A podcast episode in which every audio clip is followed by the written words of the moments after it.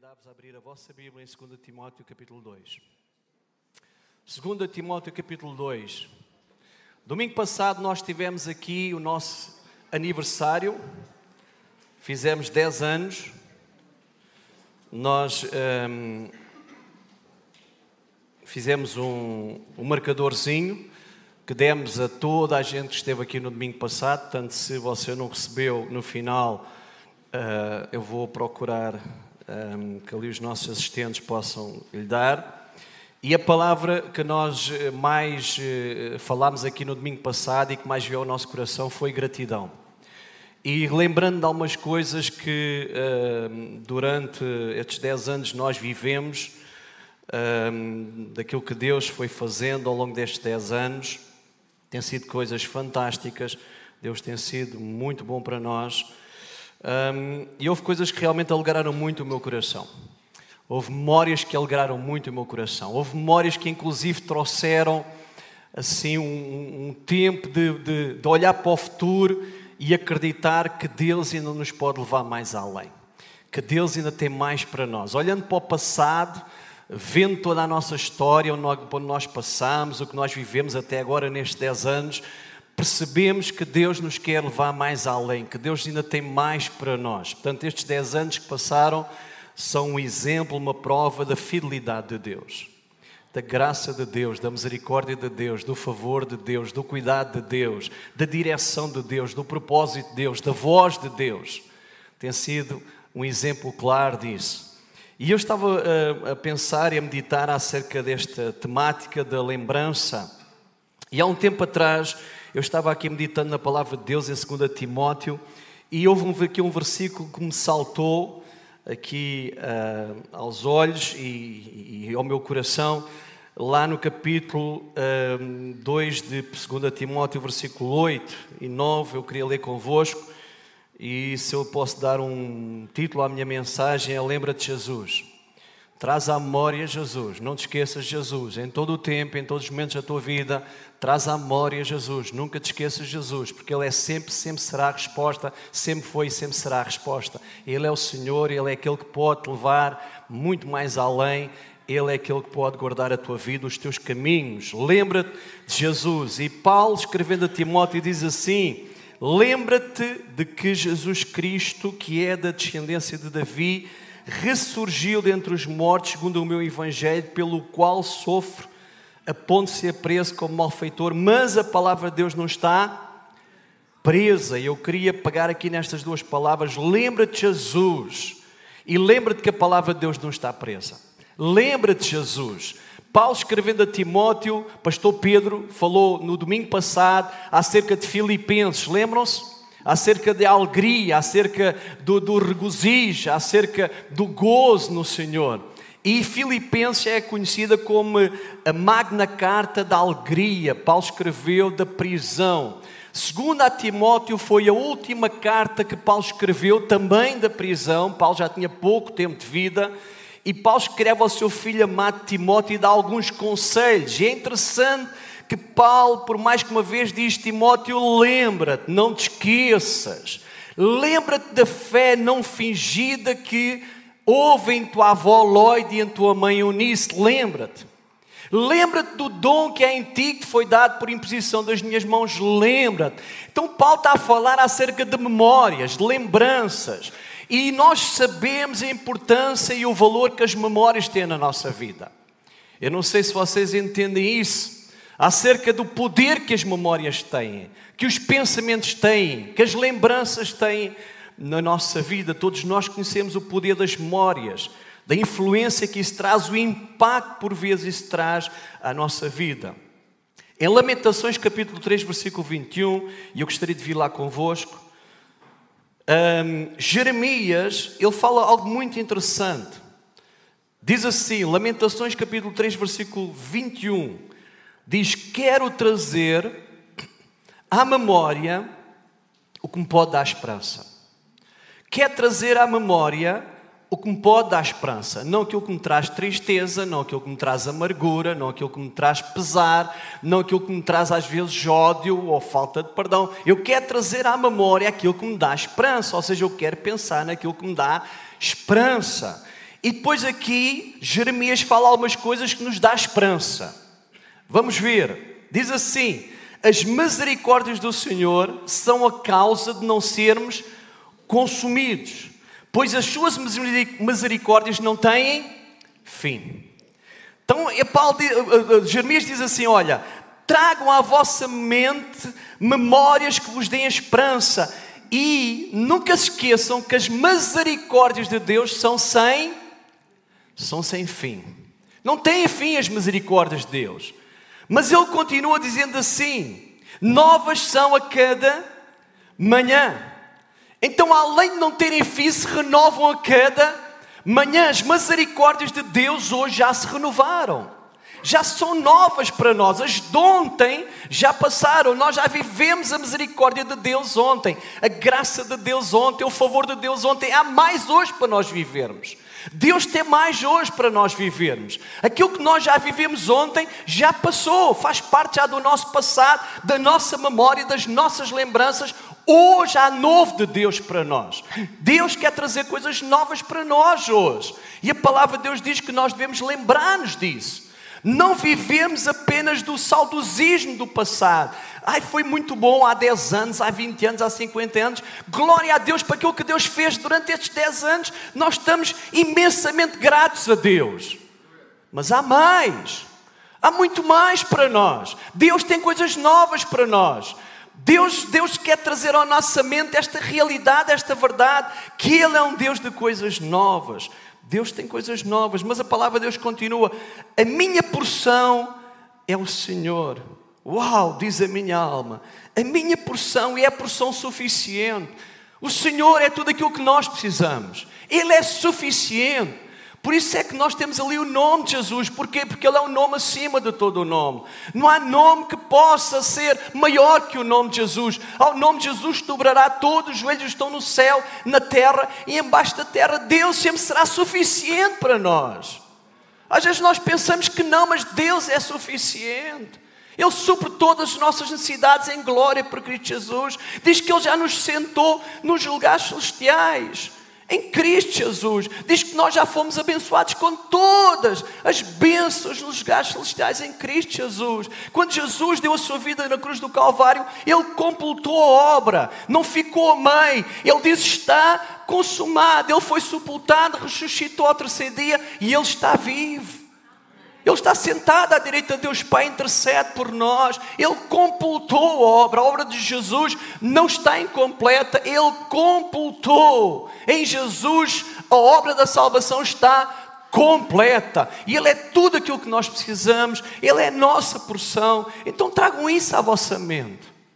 Quando vierem os momentos difíceis, quando vierem os momentos de tribulação, quando vierem os momentos de luta, de aflição, de tempestade, lembre-se: Deus, tu és a minha porção, tu és suficiente, em ti eu posso confiar, em ti eu posso descansar. Jeremias falava sobre isso, mas ele dizia mais: Bom é o Senhor, uau, bom é o Senhor, Deus é bom. Deus é bom, Deus ama a sua vida, Deus, Deus, Deus, é por si. Às vezes nós pensamos que Deus é contra nós. Deus não é contra nós, Deus é por nós. Deus é por nós, Deus é por nós, Deus é por nós. Amém? Deus é bom. Amém. Aleluia. Para todos aqueles que nele esperam, para a alma que o busca. E agora ouça: bom é ter esperança em Deus, Ele é nossa esperança. Cristo é a nossa esperança. Ele é aquele que nós podemos confiar e olhar para o futuro e pensar assim: Deus está no controle. Eu posso confiar. Eu posso ter esperança no dia da manhã.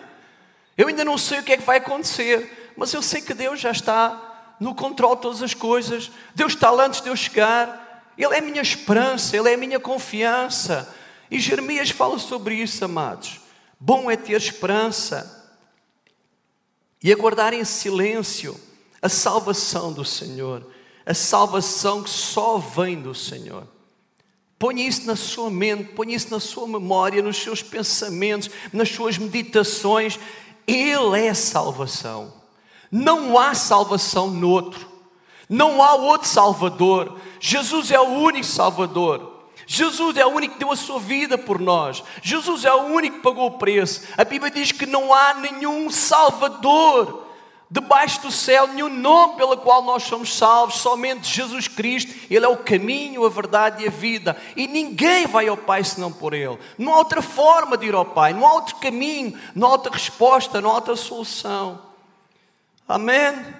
Ouça, trazer à memória aquilo que nos dá esperança tem um poder transformador incrível na nossa vida.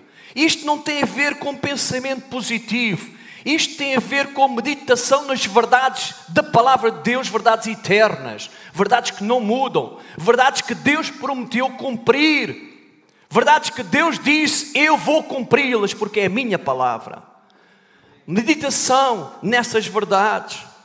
Sabe, amados, existe memórias, lembranças que trazem boas recordações, bons sentimentos, servem de motivação em momentos difíceis. Quantas vezes eu estou a passar por alguns momentos e eu vou buscar lá atrás recordações que me trazem motivação para o tempo em que eu estou a viver no presente. Não sei se já aconteceu convosco isso. Eu esta semana eu perdi um amigo muito especial, alguém que, que eu tive o privilégio de servir alguns anos. Ele já há alguns anos que não estava aqui em Portugal, ele vivia em Inglaterra, mas foi, foi dos melhores colaboradores que eu, que eu já tive na igreja, com que eu mais prazer tive de, de, de, servir a Deus, um evangelista puro, um homem que, que, que, sempre que a gente dizia vamos para a rua, vamos evangelizar, ele era o primeiro.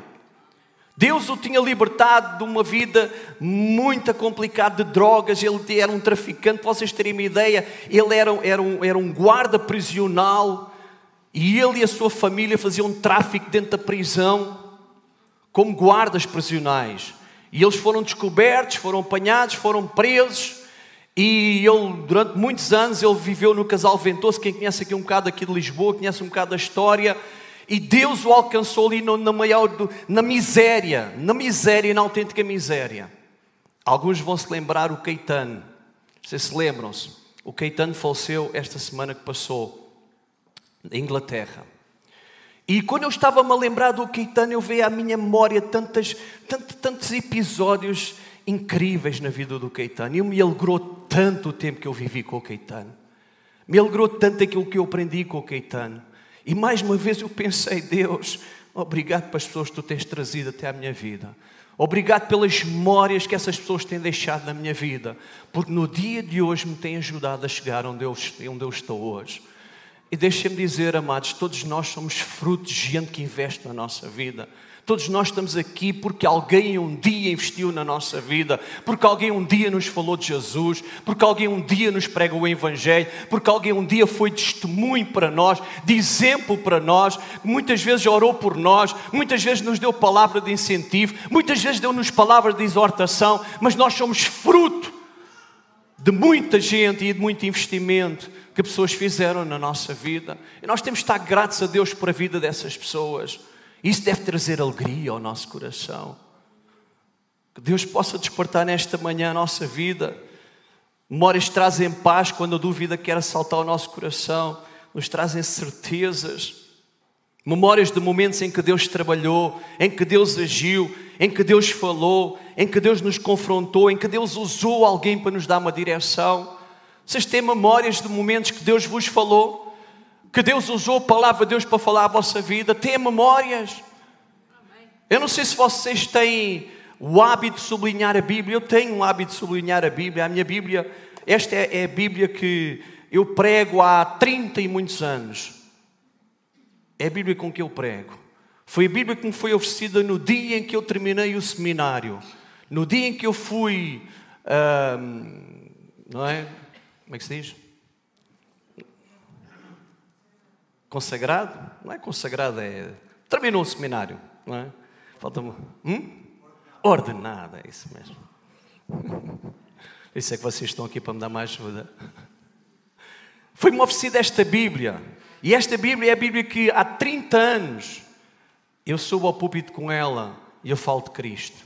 E eu tenho um costume que é assim, sublinhar a Bíblia, meto post-its e faço mais um, não é? Aqui umas marcações. Porquê? Porque há muitos versículos que estão aqui que Deus em determinadas alturas da minha vida falou ao meu coração, tornaram-se vida para mim. E é importante, amados, nós temos isto na nossa vida, estas memórias, estas recordações.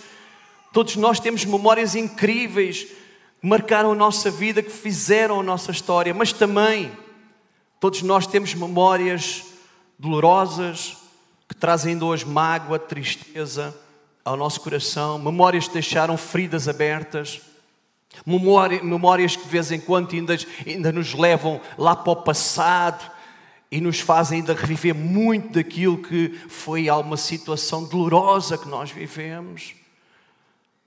Há memórias que ainda nos levam lá para trás. Eu costumo dizer que o passado é um lugar para visitar, não um lugar para se viver. É apenas um lugar para nós de vez em quando irmos lá atrás e percebermos quão bom Deus tem sido, aquilo que aconteceu na nossa vida, mas não é um lugar para nós vivermos, é apenas um lugar de passagem. Memórias que condicionam a nossa vida, memórias que não foram uh, situações saudáveis, situações que nós vivemos e que ainda hoje elas limitam, palavras que nos disseram.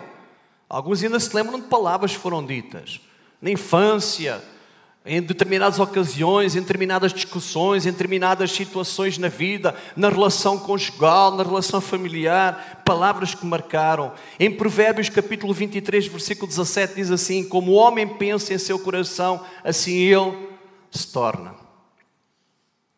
Assim como o homem pensa, assim o homem se torna, porque muitas vezes as nossas palavras são fruto dos nossos pensamentos. Por isso é que a gente às vezes diz que falei sem pensar. Em 2 Coríntios diz assim: levando cativo todo o pensamento e o, ensina, e o ensinamos a obedecer a Cristo. Como é que nós podemos levar cativo todo o pensamento? Como é que nós podemos pegar nestes pensamentos que vêm às vezes à nossa vida, menos bons, e nós podemos levá-los até Cristo?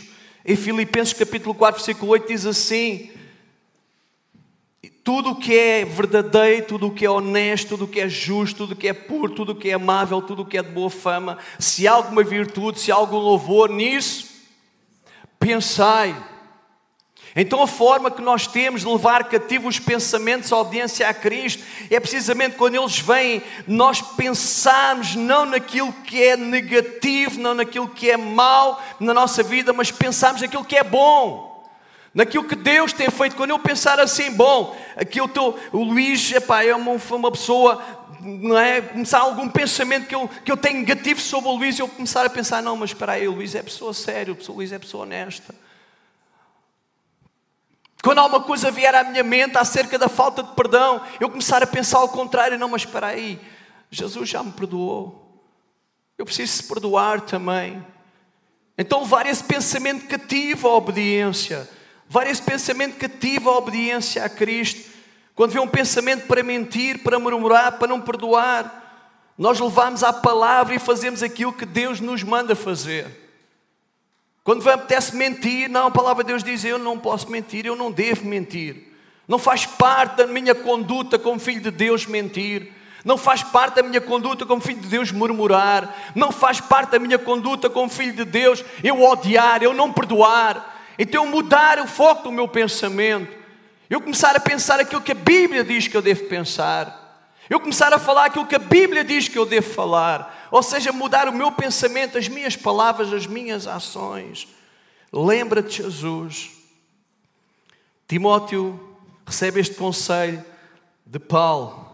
Sabe, Timóteo estava lá em Éfeso, possivelmente uma altura difícil, ele estava ali pastoreando aquela igreja. E a igreja estava a passar por um tempo difícil, perseguição, doutrinas de falsos profetas estavam a entrar na igreja e que iam contra tudo aquilo que Paulo tinha ensinado. Venham comigo lá a Filipe, uh, 2 Timóteo, perdão, capítulo 2. Uh, eu queria ver aqui algumas coisas convosco, capítulo 1, capítulo 2. Paulo dá alguns conselhos a Timóteo para que ele se lembre de algumas realidades, algumas verdades. E era bom que nós pudéssemos nesta manhã poder nos lembrar disso, trazer à memória estas coisas na nossa vida. Lembra de Jesus. E a primeira realidade está aqui no capítulo 1, versículo 5, em que Paulo diz assim: trazendo à memória, lembra, traz à memória Não te esqueças disto. Traz à memória a fé não fingida que é em ti, a qual habitou primeiro em tua avó Lloyd e em tua mãe Eunice, e estou certo também habita em ti. Fantástico. Lembra-te da fé que viste na tua avó. Lembra-te da fé que viste na tua mãe. Lembra-te disso, essa fé não fingida. Procura viver uma fé não fingida. Procura viver uma fé genuína, uma fé real, uma fé de acordo com aquilo que é os princípios da palavra. Procura viver essa fé. Procura ter uma vida real, uma vida genuína. Oi, amados, se algo traz consistência, traz estabilidade à nossa vida, é nós procurarmos viver uma vida de verdade. Se há alguma coisa que traz, traz estabilidade à nossa vida, segurança à nossa vida, é a verdade. Porque eu costumo dizer, a verdade só tem uma versão. A mentira tem mais que uma versão. A mentira hoje, calhar, tem uma versão, amanhã já tem outra. Porque não é uma realidade. Agora, quando existe uma realidade, quando existe uma verdade, só existe uma versão. Se algo que traz liberdade à nossa vida é a verdade. A palavra de Deus diz: Conhecereis a verdade e a verdade vos libertará. Então a verdade traz liberdade. Há pessoas que estão amarradas a uma série de situações porque vivem numa mentira. A vida delas é uma mentira. A vida delas é uma negação. A gente vê uma coisa hoje, amanhã já vê outra. Hoje fala uma coisa, amanhã já falam outra. Não há uma consistência, não há uma verdade. E as pessoas vivem amarradas àquilo. Vivem, vivem agarradas a uma série de situações que os, que os amarram, que os bloqueiam. Então Paulo diz assim a Timóteo: Timóteo, não te esqueças de viver uma vida de verdade. Uma vida que não é uma fé fingida. Vê como a tua mãe vivia, vê como a tua avó vivia. Uau, quão poderoso! E eu estava a pensar nisto, amados, que a herança que nós podemos deixar à nossa descendência é uma herança de verdade. É uma herança de uma, uma, fé genuína. Não uma fé que é vivida aqui uma coisa, outra coisa em casa, outra coisa no nosso negócio, outra coisa no nosso trabalho. Os nossos filhos não sabem muito bem como é como, o que é que onde praticar. É o que tu vês em casa, é o que está aqui na igreja, é o que é no negócio. O que é que eles têm que praticar? Há tempo atrás li um, um uh, engraçado que estava um pai, uma mãe e um filho pequeno. E o filho dizia assim a, a, ao pai: Ó oh pai, estava na igreja, dizia assim: Ó oh pai, a gente pode ficar a viver aqui na igreja? E o pai ficava assim: A gente pode ficar a viver na igreja? Então, mas porquê, meu filho? É que tu aqui tratas a mãe tão bem.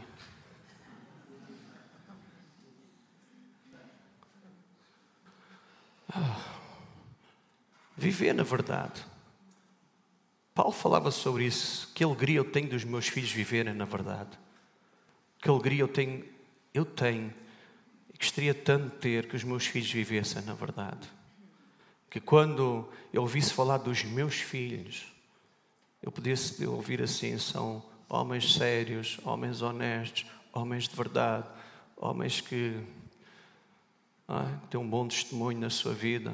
Que alegria para um pai ou não? O que vocês acham? Uma mãe a gente ouvir que os nossos filhos andam na verdade. Paulo dizia: Meu filho, meu filho amado, Timóteo, vive uma fé genuína. Lembra-te disso. Coloque isso no teu coração. Eu estou no fim dos meus dias. Eu já vou ter pouco tempo de vida. Mas a maior alegria que eu posso levar deste mundo é que os meus filhos andem na verdade. Isto é alguma coisa fantástica. Lembrem-se de viver uma fé genuína. E depois Paulo continua dizendo mais, aqui no versículo 6, diz: Por este motivo eu te exorto que despertes o dom de Deus que há em ti pela imposição das minhas mãos. Ou seja, Paulo está a dizer a Timóteo: Timóteo, lembra-te do dom que há em ti, lembra-te do talento que Deus te tem dado, lembra-te do dom que há em ti que foi dado pela imposição das minhas mãos. Por outras palavras, Timóteo, não desperdice a tua vida. Timóteo, lembra-te daquilo que Deus tem colocado na tua vida. Hoje há tanta gente, infelizmente, que passam a vida ao lado daquilo que é o propósito de Deus para eles, desperdiçando os talentos, enterrando talentos. Não grajeando mais talentos, não conquistando mais talentos. Jesus, certa vez, contou uma história de um homem rico que se ausentou da sua terra e chamou os seus servos até ele, e a um deu cinco talentos, a outro três ou dois, e a um talento. Vocês lembram-se disso? E diz que aquele que recebeu cinco, grajeou mais cinco, entregou dez ao seu senhor. Aquele que recebeu dois, mais dois, entregou quatro. Mas aquele que recebeu um, diz que escondeu o talento com medo, porque o seu senhor colhia onde não semeava. O seu senhor era muito ríspido. E ele entregou o único talento, que era um talento grande, já ouvimos aqui, enorme aquele talento. Era muitos dias de trabalho muitos anos de trabalho que foi dado nas mãos daquele homem. Não foi tão pequeno como isso. Paulo está dizendo a Timóteo: Timóteo, não desperdices a tua vida. Lembra-te daquilo que Deus te deu. Lembra-te daquilo que Deus te deu. Paulo fala sobre isso. Deus não quer que nós sejamos tímidos com os seus dons, mas ousados, sem receio de usar o que Deus deu. Se Deus tem dado um dom na área da música, usa para a glória de Deus, usa para aquilo que Deus tem te chamado para fazer. Se tens outro dom noutra área, não importa a área, usa os dons de Deus, usa os talentos de Deus, ser usado, ousado naquilo que Deus tem para ti. Sabem, cada um de nós tem talentos e dons únicos, e Paulo fala sobre isso. Nós não somos fotocópias, nós não somos descartáveis, nós não somos pessoas que Deus, há um tempo atrás eu ouvi uma coisa, eu não concordo com isso, até foi um artigo que eu leio, que eu li que diz assim: Deus de vez em quando pega em nós e mete-nos na, prateleira, como se nós fôssemos descartáveis. Eu não, eu não acredito que nós sejamos descartáveis para Deus. Cada um de nós tem um, um valor único para Deus. Nós não somos, não somos fotocópia de ninguém, nós somos criados à imagem e semelhança de Deus, mas com talentos, com capacidades, com dons únicos que Deus quer usar. Então, Paulo fala sobre isso. Lembra-te, a nossa vida tem um propósito, a sua vida tem um propósito. Deus o criou com um propósito. Não desperdice os talentos que Deus tem dado na sua vida. Mas Paulo vai mais além no versículo 8, capítulo capítulo 1, versículo 8. Diz assim, versículo 7, deixe-me só voltar aqui um pouco ao versículo 7, porque Deus não nos deu espírito de timidez, mas de poder, de amor e moderação. Deus não nos deu um espírito de timidez, Deus quer que nós possamos usar os nossos dons com ousadia. Deus não nos deu espírito de timidez. O Espírito Santo que existe em nós, que habita em nós, é o mesmo Espírito que criou todas as coisas. Estava lá no princípio da criação, quando Deus disse haja luz e o Espírito de Deus pairava sobre a face das águas e trouxe à evidência aquilo que era a palavra de Deus. Foi o mesmo Espírito que ressuscitou Cristo entre os mortos. Até o Espírito Santo que habita em nós. Não, o Espírito é Deus. O Espírito Santo é Deus. O Espírito Santo não é a terceira, a menor, a menor pessoa da Trindade. Não, o Espírito Santo é Deus. O Espírito Santo é Deus, foi o poder que ressuscitou Cristo dentro dos mortos, que habita em nós. Por isso é que a Bíblia diz que nós temos que usar com ousadia os dons do Espírito Santo, temos que usar os talentos que Deus nos deu com ousadia, porque o Espírito que existe em nós é o Espírito de Deus. Amém.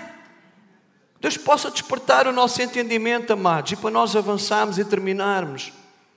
Versículo 8. Portanto, não te vergonhas do testemunho do nosso Senhor Jesus Cristo, nem de mim que sou prisioneiro seu, antes participa comigo das aflições do Evangelho segundo o poder de Deus. Lembra-te de não te vergonhares de Jesus. Não te vergonhe, Jesus. Amados, não se vergonhe, Jesus. Não se vergonhe, Jesus. Deus nos encontrou, cada um de nós, em situações diferentes mas alguns de nós em situações muito complicadas. Jesus nos conta certa vez uma parábola de um homem que vinha descendo a Jerusalém e de repente encontra um cenário de alguém que foi assaltado e que está meio morto. E diz que houve dois personagens que passaram ao largo, mas houve um, esse homem samaritano, chegou perto desse homem e ajudou esse homem. E diz a palavra de Deus que ele chegou perto desse homem, baixou-se, viu que ele estava ainda com vida, cuidou das suas feridas, colocou sobre a sua cavalgadura, levou para uma estalagem, pediu ao dono da estalagem para cuidar dele, ele pagaria tudo o que fosse necessário, mas aquele homem, ele desceu ao nível dele. Sabe, quando nós pensamos em Cristo, diz que ele se fez carne e habitou entre nós. Ele desceu ao nível.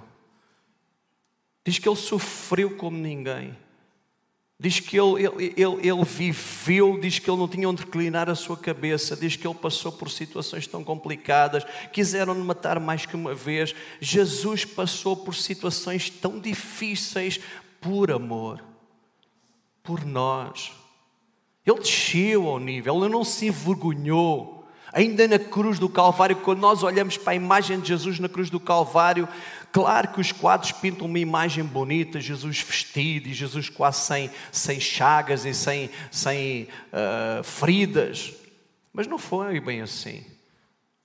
A palavra de Deus diz que ele ficou desfigurado, diz que não havia beleza nele sequer, nada que nós pudéssemos olhar e dizer que beleza é que ele tem, por amor, para que pelas suas pisaduras nós fôssemos sarados nós fôssemos curados, nós fôssemos transformados por amor. Ele não se envergonhou de nós.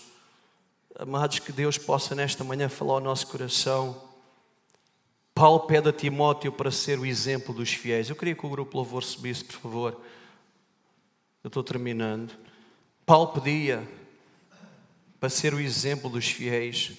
E sabe, nós desconsideramos muito este ponto. Eu queria ler convosco em 1 Timóteo, capítulo 4. Venham, 1 Timóteo, capítulo 4.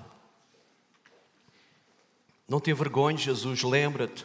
Lembra-te disso. 1 Timóteo, capítulo 4, versículo 11 a 14. Diz assim: Manda estas coisas e ensinas Manda estas coisas e ensina. Paulo escrevendo a Timóteo, dizendo: Timóteo, ensina estas coisas. Manda estas coisas. Ninguém despreze a tua mocidade. Mas seu exemplo dos fiéis na palavra, no trato, no amor, no espírito, na fé, na pureza, persiste em ler, exortar e ensinar até que eu vá. Não desprezes o dom que há em ti. Paulo falando outra vez. Em 2, em 2 Timóteo volta a falar novamente. Possivelmente era porque hum, Timóteo estava desprezado do dom, estava-se a esquecer do dom. Se calhar não estava a, a viver de acordo com o dom que Deus lhe tinha dado, o qual foi dado por profecia com a imposição de mãos do presbitério.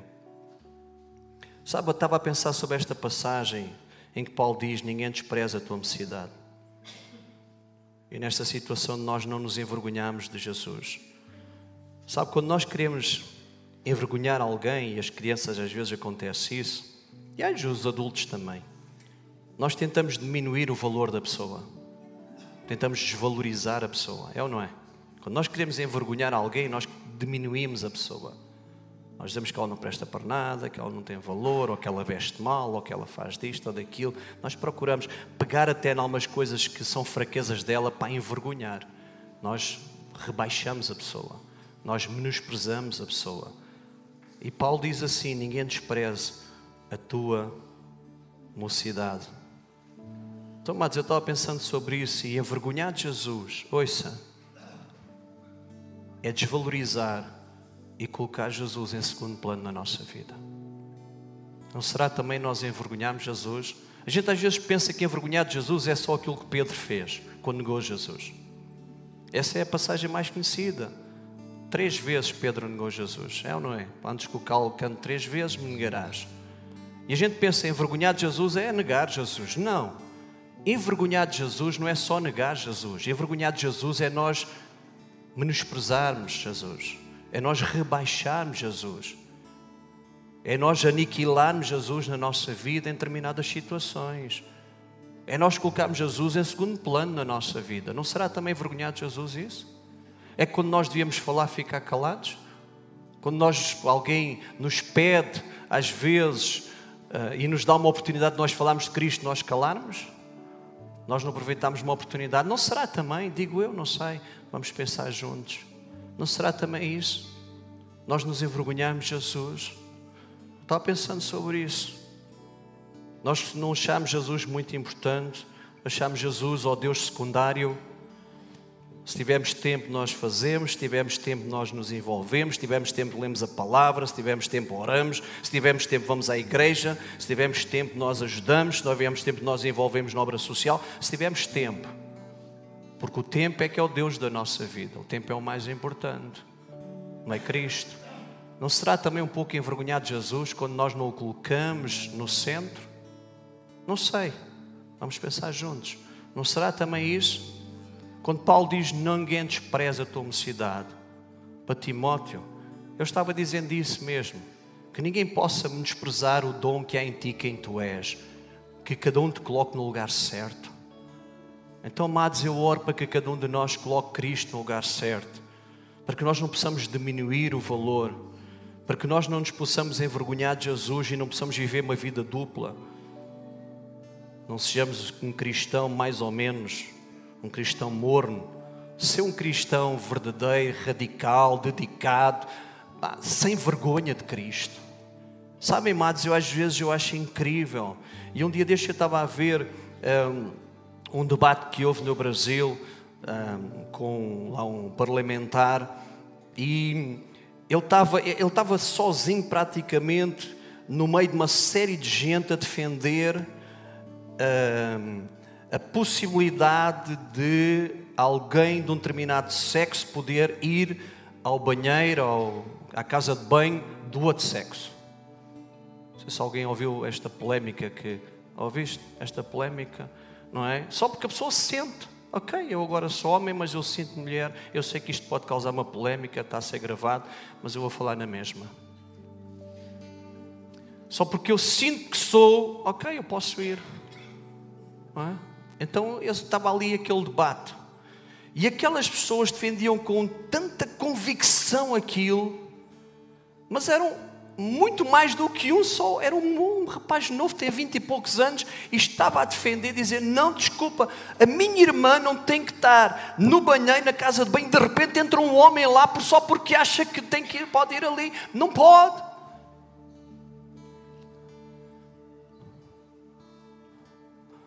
E eu pensei assim: uau, como é que se defende com tanta garra, com tanta força determinados valores e nós, às vezes parece que temos vergonha, dizer que não concordamos, pá, que não está correto, que não é sério isso, não está de acordo com aquilo que Deus tem como princípio. A gente parece ter vergonha dizer quem nós somos em Cristo Jesus, da nossa fé, daquilo que nós acreditamos, quando no fundo,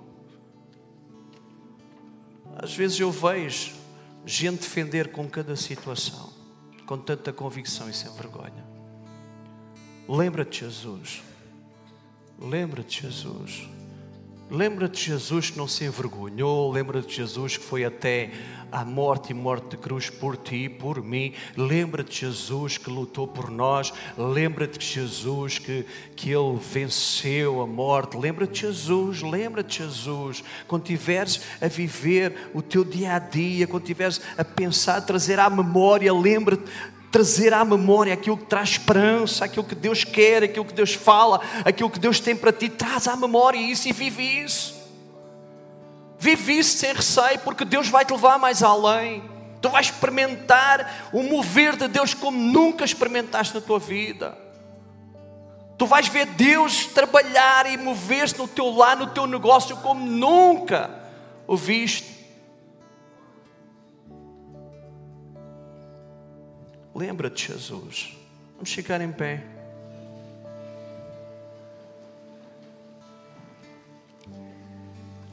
Eu gostaria nesta manhã de orar antes de nós ofertarmos.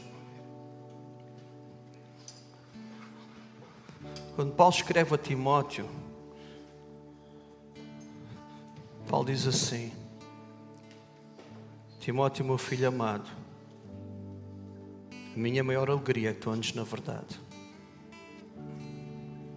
Eu, quando oro por ti, eu oro com tanta alegria, Timóteo, porque tu vives uma fé não fingida. Tu tens um dom de Deus sobre a tua vida. E lembra-te, Jesus, quando estiveres a passar por momentos difíceis, Timóteo, como tu estás a passar agora, como tu estás a viver agora na igreja, aí onde tu estás a ser pastor, com tudo aquilo que está a acontecer, com tudo aquilo que está a entrar na igreja, lembra-te, Jesus. Lembra-te que Jesus é da descendência de Davi. Lembra-te que ele ressuscitou dentre os mortos, segundo o Evangelho que nós pregamos. Lembra-te do Evangelho que nós pregamos, que é poder de Deus para a salvação daquele que crê, do judeu, do grego. Lembra-te do poder que o Evangelho tem. Lembra-te do poder que o nome de Jesus tem. Lembra-te que nós possamos nos lembrar na nossa vida que há poder no nome de Jesus. Que Jesus Cristo é Senhor. Quando você estiver a passar por um momento de enfermidade, lembre-se que Jesus Cristo é aquele que cura. Porque pelas suas pisaduras nós já fomos curados. Quando você estiver a passar por um tempo de dificuldade a nível de, emo de emoções, Deus é a nossa paz. Ele é nossa segurança, Ele é nossa esperança, Ele é nossa rocha forte, Ele é, nosso, Ele é o nosso porto de abrigo, Ele é a nossa cidade de refúgio. Lembra-te. Quando tu estiveres a passar por um tempo de dificuldade financeira, lembra-te que é Ele quem supre todas as tuas necessidades em glória por Cristo Jesus. Lembra-te, Timóteo, Vítor, Wanda, Maria, Manuel Antônio, Joaquim, São, lembra-te que Ele é Senhor. Lembra-te e traz à tua memória estas verdades. Traz à tua memória estas verdades que as misericórdias do Senhor se renovam cada manhã, que Deus é bom, que Ele é nossa porção, Ele é nossa porção, Ele é nossa porção. Amados, vamos adorar a Deus e vamos orar. E nesta manhã, eu gostaria de orar, eu gostaria de orar por todos aqueles que neste lugar gostariam de dizer: Senhor, eu preciso de tu trabalhes no meu coração, na minha mente, nas minhas memórias. As minhas memórias têm sido tão difíceis. Os meus pensamentos me têm assaltado, me têm tirado o sono, me têm feito muitas vezes desanimar, baixar os braços, porque eu ainda vivo preso àquilo que me foi dito, àquilo que foi feito. Ah, eu não me consigo libertar disto, eu não consigo trazer à minha memória quem tu és. Mas nesta manhã, Senhor, nós queremos estar na tua presença e queremos pedir que o teu Espírito Santo possa trabalhar nas nossas vidas, nos nossos corações. A tua palavra diz: Vinde a mim, todos estáis cansados, oprimidos, e eu vos aliviarei. Tomai sobre vós o meu jugo e aprendei de mim, que sou manso e humilde de coração, e encontrareis descanso para as vossas almas.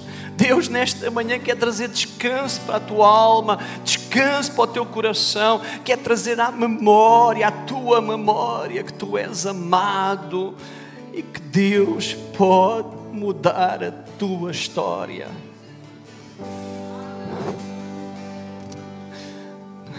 Lembra-te, Jesus, amados, enquanto nós adoramos a Deus, eu queria fazer um convite só sei que é nesta manhã que nós possamos, como igreja, nós possamos orar juntos. Eu gostaria que você saísse do seu lugar e viesse aqui à frente.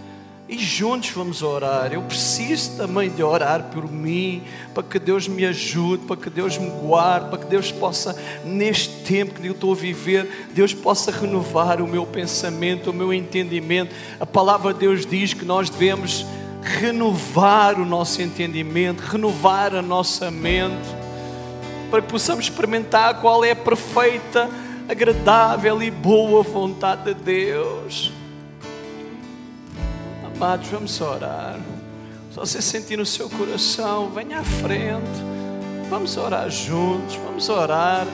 Saia do seu lugar. Quero a liderança, por favor, saiam do vosso lugar, venham aqui orar por estes amados, por estes, por estes amados que estão aqui, estas pessoas que estão aqui, venham orar. Vamos orar, vamos orar, vamos orar. Como igreja, sai do seu lugar. Se você sentir no seu lugar, chegar perto de alguém, sai do seu lugar. Vamos orar uns pelos outros. Como igreja, gente, vamos, vamos orar. Sinta-se livre em nome de Jesus. Sinta-se livre, chegue perto de alguém. Ore por essa pessoa. Ore por essa pessoa. Se Deus o levar a alguém, faça em nome de Jesus.